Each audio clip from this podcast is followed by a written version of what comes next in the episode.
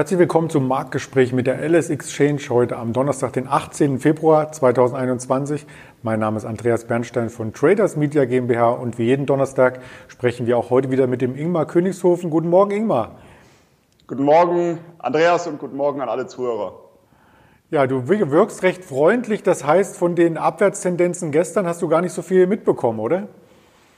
Ich habe es mitbekommen, aber ich war sogar kurzfristig im DAX Short gewesen, von daher hat das ganz gut gepasst.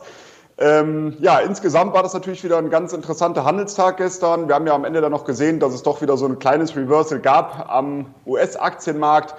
Aber es kamen ja auch einige Daten, von daher sind wir mal gespannt, wie es weitergeht. Ich gehe ja insgesamt weiterhin davon aus, dass die Märkte weiter ansteigen können.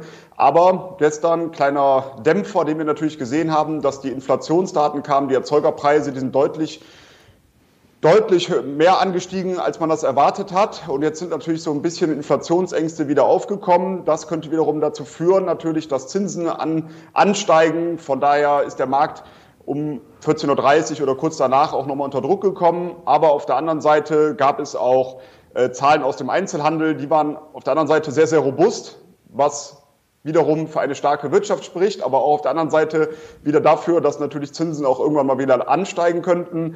Also es ist ein sehr gemischtes Bild. Insgesamt gehe ich für den Aktienmarkt weiterhin davon aus, dass wir ansteigen könnten. Ich hatte ja schon in den letzten Interviews immer wieder gesagt, dass ich schon davon ausgehe, dass dieser Kampf um die 14.000 Punkte Marke weiterhin Bestand haben könnte, dass es auch noch etwas länger dauert, bis dann ein Ausbruch stattfindet, entweder nachhaltig nach oben oder nach unten. Und die 14.000 wirkt weiterhin wie so ein Magnet. Wenn wir leicht drüber stehen, dann kommen wir wieder unter die 14.000. Wenn wir unterhalb von 14.000 stehen, dann laufen wir Richtung 14.000 oder knapp darüber. Und aufgrund der Saisonalität und aufgrund der US-Nachwahljahren, die ja sehr, sehr starke Börsenjahre im Durchschnitt sind, gehe ich davon aus, weiterhin, dass wir einen Ausbruch nach oben sehen werden, dass wir die 14.000 dann hinter uns lassen und dann deutlich anziehen könnten, nochmal Richtung 15.000, schätze ich mal. Die Einzelhandelsumsätze sind ja ein Stück weit auch auf den ganzen Zahlungen, die in den USA ähm, verwendet wurden, auch auf die äh, arbeitslosen Zahlungen, die die Bürger bekommen haben, zurückzuführen. Also vor allem Waren des täglichen Bedarfs sind hier stark nach oben gegangen. Das hilft natürlich nach Walmart und so weiter, aber der Gesamtwirtschaft ähm, dürfte es nicht helfen, haben zumindest Experten geliebäugelt. Genau, also wie du es ja schon sagst, äh, wenn man jetzt von dem Stimuluspaket was abbekommen hat oder von dem, was es schon gab, dann wird man sich für das Geld natürlich Lebensmittel gekauft haben und wahrscheinlich kein neues Auto. Von daher haben gerade die Lebensmittelbranche natürlich davon stark profitiert. Das ist richtig.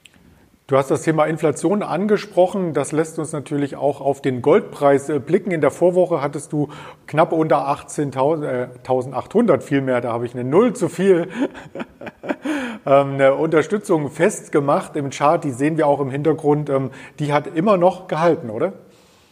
Genau, wir sehen noch diese Unterstützung bei 1765 US-Dollar. Das ist eine sehr, sehr wichtige Unterstützung für den Goldpreis. Wenn es darunter fallen sollte, dann ist durchaus nochmal äh, Druck nach unten gegeben. Dann kann es durchaus Richtung 1670 nochmal laufen. Insgesamt aber sieht es saisonal natürlich weiterhin ähm, stabil aus und positiv aus. Aber was hat auch die letzten Tage auf den Goldpreis natürlich gedrückt?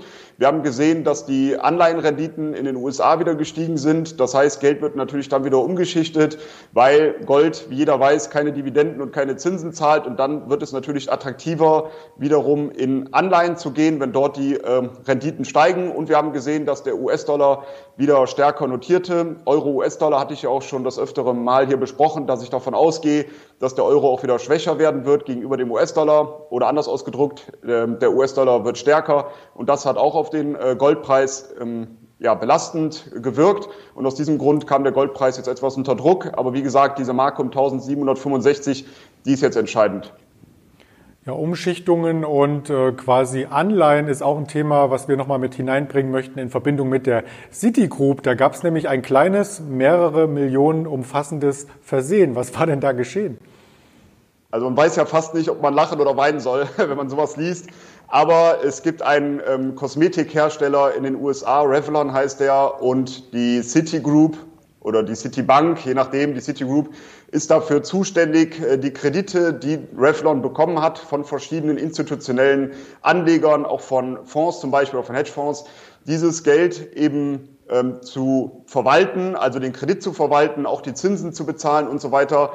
Und es sollte eigentlich ein, ähm, ein, ein Kreditzins im Höhe von 7,8 Millionen US-Dollar überwiesen werden. Was ist aber passiert? Es wurde es wurden 900 Millionen US-Dollar überwiesen. Also der Kredit wurde komplett abgelöst und der, normalerweise geht es ja dann so, dass man das Geld natürlich zurückfordert und einige der Kreditgeber haben das Geld auch dann wieder zurücküberwiesen, haben natürlich gesehen, dass das ein Versehen war. Aber andere haben wiederum gesagt, nee, wir sind davon ausgegangen, dass der Kredit damit zurückgezahlt wurde. Und dann ging das Ganze vor Gericht und gestern kam dann die Entscheidung, dass dann auch der Richter gesagt hat, man geht, kann davon ausgehen, dass wenn eine Großbank eben eine solche Überweisung tätigt, äh, dass das kein Versehen ist und die Kreditgeber das Ganze im guten Glauben angenommen haben. Von daher wird die Forderung von der Citigroup erstmal abgelehnt. Diese geht natürlich jetzt in Revision, aber ist natürlich eine ganz, ganz interessante und lustige Geschichte, muss man schon fast sagen. Wenn man sieht, äh, wenn es um solche Beträge geht, da kann man sich ja vorstellen, dass das nicht nur ein Sachbearbeiter prüft und da einfach die Überweisung aufgibt, sondern dass das mehrere, ähm, ja, mehrere Personen bearbeiten sollten. Und jetzt sind wir mal gespannt, wie das da weitergeht. Ähm, warum muss man sich ja auch fragen, wollen die Kreditgeber das Geld nicht wieder rausrücken und sagen, ihr könnt das weiter betreiben, das Geschäft?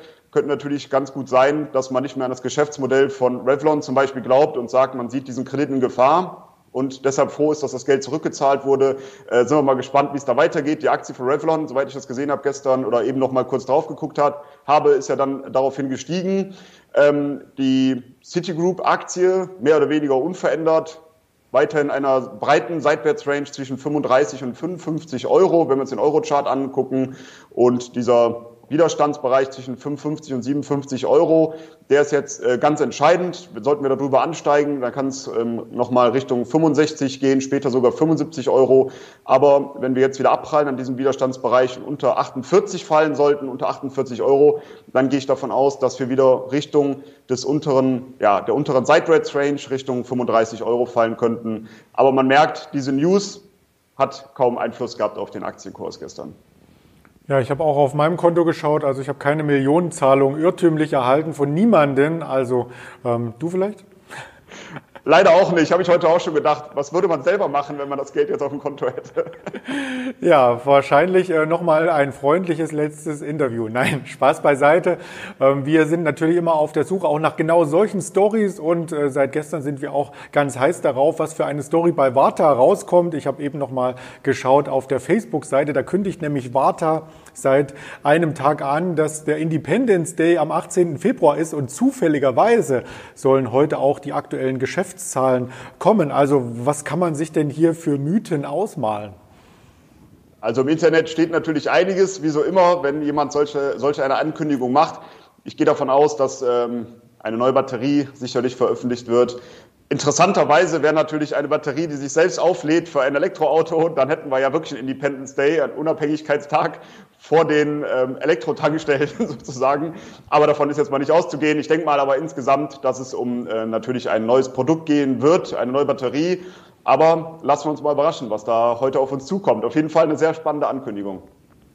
Die vorläufigen Quartalszahlen waren ja schon oder Jahreszahlen sind ja schon herausgekommen, haben die Aktie bewegt. Hast du dazu auch noch ein, zwei äh, Zahlen mitgebracht? Genau, also wir haben schon gesehen, dass der Umsatz um 140 Prozent geklettert sein soll auf 870 Millionen Euro. Erwarteter Umsatz für dieses Jahr ist 940 Millionen Euro. Man muss sagen, erwartet ähm, wird eher etwas über eine Milliarde. Von daher war das schon mal so ein kleiner Wermutstropfen. Und was gestern auch nicht gut ankam, es wird wohl eine Dividende gezahlt in Höhe von, lass mich nicht äh, lügen, 2,50 Euro. Das soll auch eine Sonderdividende sein, weil es eben letztes Jahr sehr, sehr gut lief. Das wird da eben auch mit einberechnet. Also der überwiegende Teil sogar ist eine Sonderdividende, weil es 2020 so gut gelaufen ist. Und die Aktie ähm, ist daraufhin gestern nachbörslich deutlich gefallen. Von daher mal gespannt, ähm, wie es heute geht, wenn die Zahlen kommen. Und natürlich wird es sehr, sehr spannend, was natürlich rauskommt ähm, für das Thema Independence Day. Wenn man sich das Ganze charttechnisch anguckt, dann muss man sagen, dass der übergeordnete Aufwärtstrend natürlich weiterhin voll intakt ist. Und wir haben eine wichtige Unterstützung bei 140 Euro. Da werde ich jetzt ähm, darauf achten. Aber lassen wir uns überraschen erstmal, was heute rauskommt. Ja, die Warta war am Mittwoch noch der Tagesgewinner im MDAX und hat fast das Rekordhoch hier erreichen können und gestern abgestraft wegen eben dieser Meldung Sonderdividende und weil viele Angst haben vor dem Independence Day. Ich persönlich auch. Ich musste öfters mal wegschauen, als ich mir den Film angeschaut habe, aber so wild wird's nicht werden, hoffe ich. Ja, sehr guter Punkt. Ja, wenn man sich den Film Independence Day ähm, zur Brust nimmt davor, dann ist das vielleicht nicht ganz so positiv, aber lassen wir uns überraschen. Zumindest einige Teile davon, muss man sagen. Am Ende ja schon. Die hatten übrigens auch ganz coole Batterien in ihren Raumschiffen, die auch nach 50 Jahren noch funktioniert haben. ja, würde ja ganz gut passen. Also, ja. Sag mal gespannt. Schauen wir mal. Und was es noch für weitere Aktien gibt, ähm, das möchten wir Ihnen gerne als äh, Traders Magazine quasi mit der LS Exchange am Freitagabend vorstellen. Und dazu haben wir den Frank Helmes zu Gast in dieser Online-Seminarveranstaltung am 19.02.2021. 19 Uhr geht's los. Ich werde auch dabei sein. Ich muss natürlich direkt mitbekommen, was sich hier ereignet und welche Aktien derzeit kaufenswert sind. Da freue ich mich schon drauf. Also merken Sie sich diesen Termin gerne vor. In den Show Notes unter dem Video gibt es auch den entsprechenden Link zur Anmeldung. Ganz lieben Dank erstmal an dich, ähm, Ingmar, und einen erfolgreichen Wochenausklang. Ja, danke ebenso. Dir natürlich auch einen schönen Tag und allen Zuhörern und Zuhörerinnen natürlich einen guten Trading-Tag und bis zum nächsten Mal. freue mich drauf. Ciao. So machen wir das und wer das Format und weitere Sendungen hier entsprechend hören und sehen möchte, sei eingeladen auf Facebook, Instagram, Twitter und den Hörvarianten Spotify, Deezer und Apple Podcast dies zu tun. In diesem Sinne auch von mir direkt noch einmal einen erfolgreichen Handelstag. Bis morgen, Ihr Andreas Bernstein von Traders Media GmbH zusammen mit der LS Exchange.